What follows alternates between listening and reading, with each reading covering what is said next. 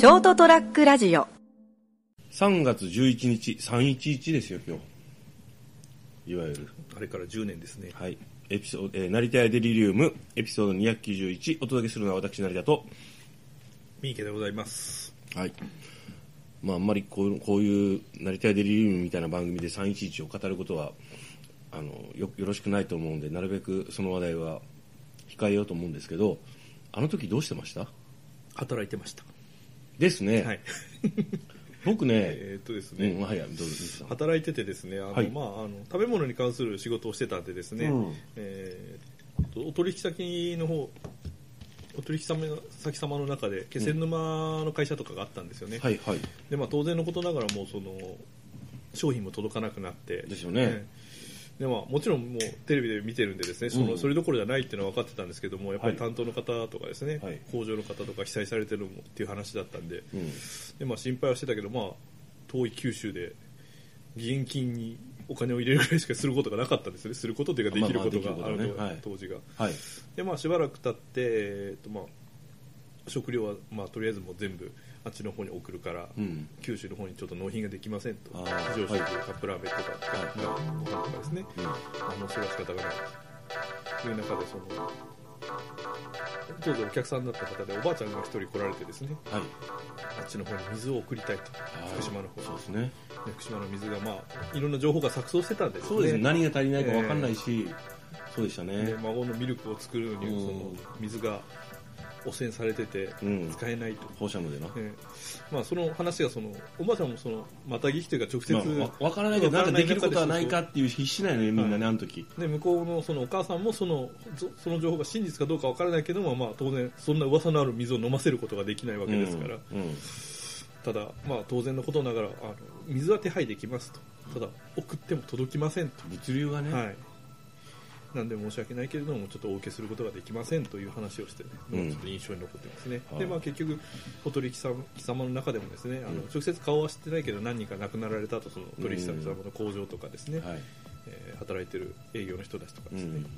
でもそのままもうあの小さいところもあったんで企業営業しますとかですね、廃業しますっていうところもあって、あまあ、しばらくそうななんとも言えないーそうですね。期間を過ごしましたねあの頃できることは、無力感にとらわれて、んでな、どうすればいいんだろうっていう、何ができるんだろうみんなそういう思いにとらわれたことがあると思いますね。僕はあの、当日ですね、あの、免許センターにいたんですよ。無免許講習ですか？あのちょっといろいろあってそのと当日あの講習を受けなきゃいけなくて、はいで無職だったしね、かなきゃよかったですねあそこで。えっと、人はえっとねまあいいやその話ちょっと長く それちょっとややこしくなるからやめとこう。でもいろいろあってそこにいたんですよ。でなんか講習が途中で打ち切られたんですよ、夕方、えっと、3時ぐらいだったかな。なんかちょっとその時はまだ何も情報が入ってなくて、なんかあの東北の方で地震があって大変らしいよぐらいだったんですよ。で僕あの確かねえーっとなんかすっごい大変なその無職だったんでバイトはしてたんですよね、うん。とりあえずその無職とはいえども、うん。なんか仕事しないと死んじゃうから、はい。でえーっとねいろいろハードなスケジュールで免許センターまで当然車で行けないから、うん。バスとかで行ってバスで街中に帰ってきたんですよ、うん。熊本の上取下取とかに、うん夕方。でその時知り合いに会ってなんか大変らしいねって言って、今みたいにさあのそれこそあのスマホスマホだったかなあの時。だスマホじゃなかった。違いますねうん、だから情報もよくわかんないじゃん、テレビだからテレビだより。でその友人知り合いとなんか今大変らしいなそうらしいですねぐらいの話をして電車で菊電で帰ってきて、なんか疲れ果てて寝たんですよねなんか、眠くてで起きてテレビつけたらなんじゃこりゃってことになってて嘘でしょっていう。そうですね。なんかあの実を言うとですね、うん。当日のことってあんまり覚えてないんですよ僕。あそうですか。僕あ多分仕事してたと思うんですけど、あうん。あのそのさっき話したエピソードというかですねその取引先さんの話とかのところあたりから覚えてるんですけあど、ーその当日のことって実は阪神・淡路大震災の時の方が覚えてるんですよ。ああそれはわかる俺もあの時はあの夜中っていうか朝方だったじゃないですか、うん。で住んでたとこも揺れたらしいです。その時大分で住んでたんで、はい。まあ、僕気がつかなかったんですけどね、はい。でおふくろから朝起きて、まあ、大学生だったんですよ。ね、うん。でなんか神戸が大変なことになってるみたいな感じで,、うん。でテレビつけたら神戸が燃えてて。うん。だから当日のことっていうのでは阪神の方がよく覚えてるんですよね。ね。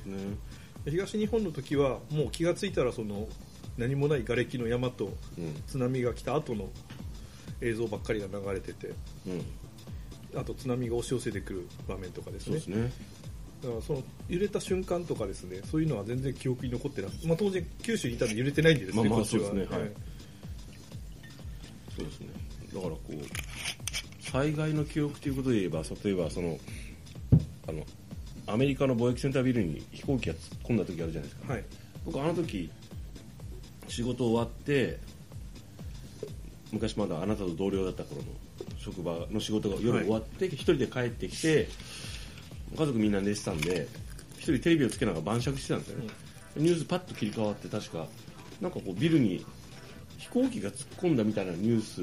確か9時か10時ぐらいそうそうそうそうで速報だで見た気がするんですよ。でなんかあのエアプレーンっていう表現だったんで、ねあの僕の認識では服用機みたいな。そうそうちっちゃい飛行機がなんかぶつかったぐらいの映像に見えたんですよ、でえ大変だってぐらいの感じよね。遠い異国のことですし、そしたら見てたらニュース見てたらどんどん速報が入ってきてニュース映像が更新されていくわけですよ。えこれ何これ何これ何これと思って。え嘘でしょっていう。あの日のことはよく覚えてますね。いやあのバーベキューしてたんで。まあ人それぞれいろいろやってますよね。で、うん。帰ってきたらなんか親父とおふくろが騒いでるんですよ。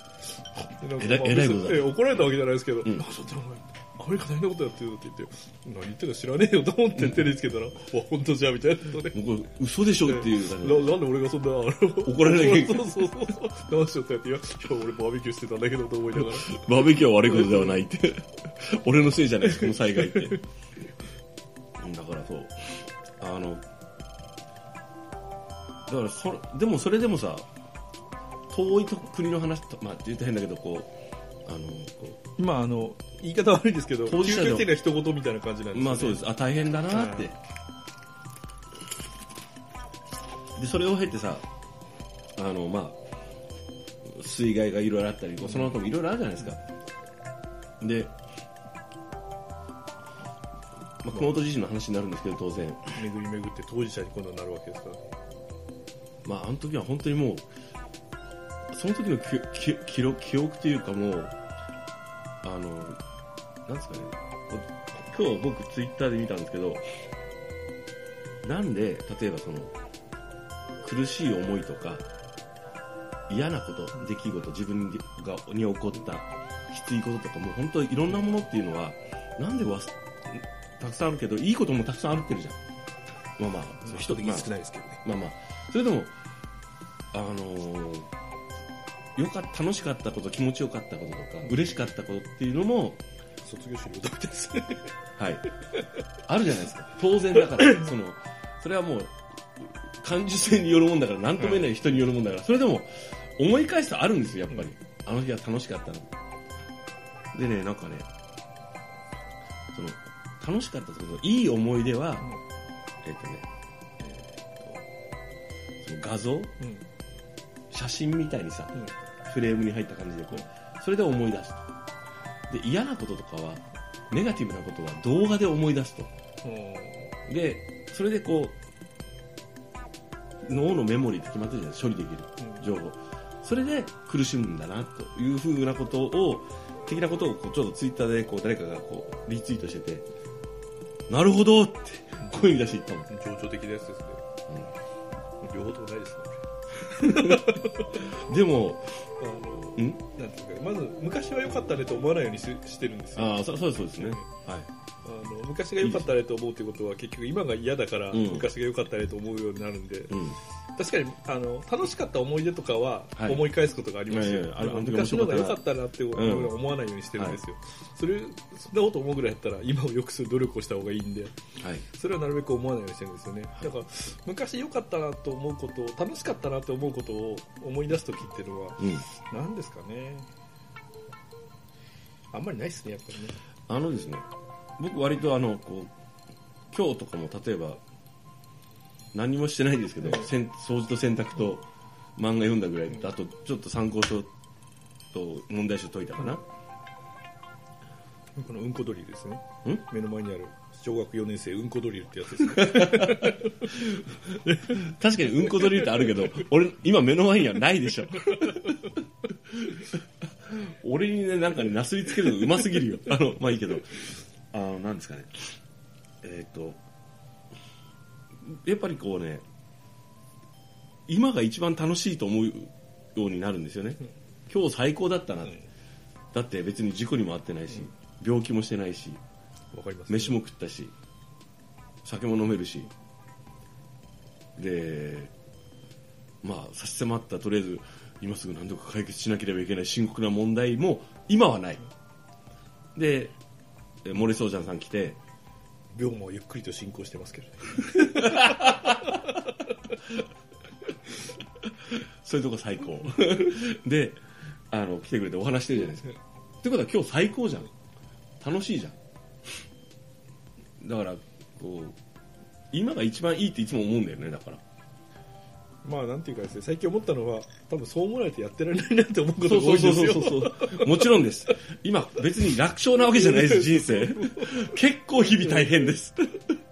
あの確かにもらえる給料とかは、うん。あの今まで一番低かった時に比べると増えてはいるんですよ。そうですよ。ももそれを考えた時に一生あれが続くんだったらあれでもよかったかなとむ15年ぐらい前を思い出したりするんですよね。そんなあの大してあの贅沢できるような金はもらってなかったけど、うはい、まあ、今でもそんな極端極端に贅沢できるわけじゃないんですけどね、はい。まあ、まあとりあえず生きてはいけるからね。はい、ちゃんと生活すれば、まあ、老後のことも、クビにさえならなければ、うん。貯めとけば、まあ、なんとかなるかまあ、ななんとかなるぐらいのお金をもらってるんですけど、まあ、はい15、6年前まではそれはちょっとままならないぐらいのはい。状況だったけどですね、うん。でもあのぬるさが一生続くんだったら、あれはあれでありかなとか思うようなこともたまにあるんですよね。はい、まああの、まあ、前も話したけどあのああのブラッシュアップしたりあのこうなんでアップアップグレードしたりいろいろしないしていかないと現状維持が難しいじゃないですか、僕よく本当あのこの話すると思うんですけど現状維持でいたいから頑張るんですよ。努力するしかないです。よあの自分をどんどん書き換えていかないと現状維持ができないんですよ今、ほっとくと。うん、身体的にもあの能力性のそう。あのでどんどん衰えていくししね体力なんてどんどん落ちていくし失っていくんですよいろんなものを喜びを。でだからここであえて意識してあの例えばまあ言うとさ飯とかさ食ってるじゃないですか、ああいうのもどんどん食べられなくなるじゃないですか。多分美味しいと思え思えなくなってくると思うんですよ。いや俺はそこはかたくなに抵抗してますね。頑張ってますか？今でも焼肉食べ放題を頑張るんだという感じですね。まあ、よくわかんないけど。だから美味しいと思える時期ってすごい短いんですよね、で例えば前も言ったけど本を読める体力ってすごいあの落ちていくじゃないですか。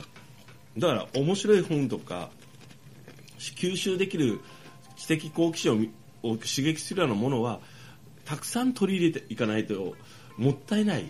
あのもし運悪くね生き延びてしまって体力もそういう意味ないろんな機能も落ちていくとするじゃないですか。そうしたらで財力も落ちるわけでしょ、まあまあ、今より上がることはない、もう残念ながらちょっと俺はないんで、うん。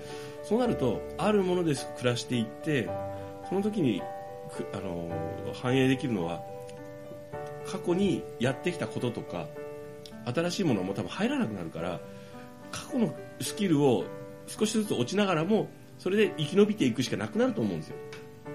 すると料理もそうだし生活を楽しむためのあのスキルとかもそうだしちょっとしたあの節約もそうだし掃除洗濯身の回りの世話とかちょっとした工夫っていうのはあのある程度活動時期に習得した能力を少しずつ落としながらしかし、まあ、ある意味洗練しながら生きていくと思うんですよね。生活していくと思うんですよね。で例えばですよ極端な例で言うと極端というか、まあ、セックスもそうですよね。というのももうそれを楽しめる体力とか相手も恵まれる機会とかいろんなものがどんどんなくなっていくじゃないですか、まあそうです金次第ですけど。うん、金はないだろ。俺は俺はないから。なくなっていくんですよ。とということはね例えば食事をするにしてもそれに向き合う時に時間を過ごす時にねあのなるべく貯金をしとかないとあのなんていうんですかね。耐えられなくなると思うんだよね。だからあの 若い頃はお金ってあるばあるだけ使ってたんですけど、うん。今はその一定額の貯金がないと不安になるんですよね、はい。別に何かが迫ってるわけじゃないんですけど、はいはい。まあ大体そうですねまあ多分100万前後の貯金がないとうん。ずっと不安になると思うんですよね、はい。何かあった時僕ずっと不安ですけど。だから目標はこうずっと塩漬けした1000万ぐらいがあるとうん。なんかこう少し気が楽に生きられるのかなと思うんですよね。あのお金って本当にお金まあまあそのお金に代表されるね、象徴されるものってすごい大事ですね。だから宝くじなんかも時々買うんですよね、うん。だから別に1等のそう2億3億とか、まあうん。ジャンボの10億とか別にそれ当たればいいですよ、はい。でも別にそこは当たんなくていいと思ってるんですよ、はい。1000万か2000万がはい。1、2回2回はいらないけど1回当たってくれればそれでもう十分なんですよね。はい。でそのままそれを塩漬けしといてはい。何かの時のためにと思って。はい。当然仕事も辞めれないしその金額だと。その金額でやめれないです、はい。まあ、そういうわけでね5億円早く私に誰か振り込んでくださいと思いながらね日々過ごしている、まあ目の前であれですよね、はい。4リットルの糖蜜焼酎でも飲んでれば説得力がありますけどリバースでなんか飲んでますからね。まだまだ甘いですね今の分かるかな分かる人いるかなまあいいや。まあそういうわけで今日はね、えー3月11日ということで、ま災害の記憶とか、まあ、自分自身が被災した時の記録記憶とか、まあ、これから置いていってあの時のこととかいろんなことをね、えーお話ししました。お話したのは私成田とまあ、あの茶化すわけじゃないんですけども、はい。あの本当いつ人間、ね、いつ何時死んじゃうかわからないんでうん。あの備えることももちろん一番大事なんですけど、はい。今を楽しむことはもっと大事なのかなと思ってですね生きていた方がいいかなと思います、忘れがちですね。それね今を楽しむっていう感覚って本当あの忘れちゃうんで、もう両輪なんでですね、うん、あの今を楽しむために全部捨ててしまっていいわけではないし 貯金のために今をあのもうひたすら耐え忍ぶっていうのもちょっとおかしいとバランス大事だよってえいうことですね。えはい、はい。そう思います。はい。じゃあ皆さんも、えー、息災でお過ごしください。おやすみなさい。おやすみなさい。ST-radio.com ショートトラックラジオ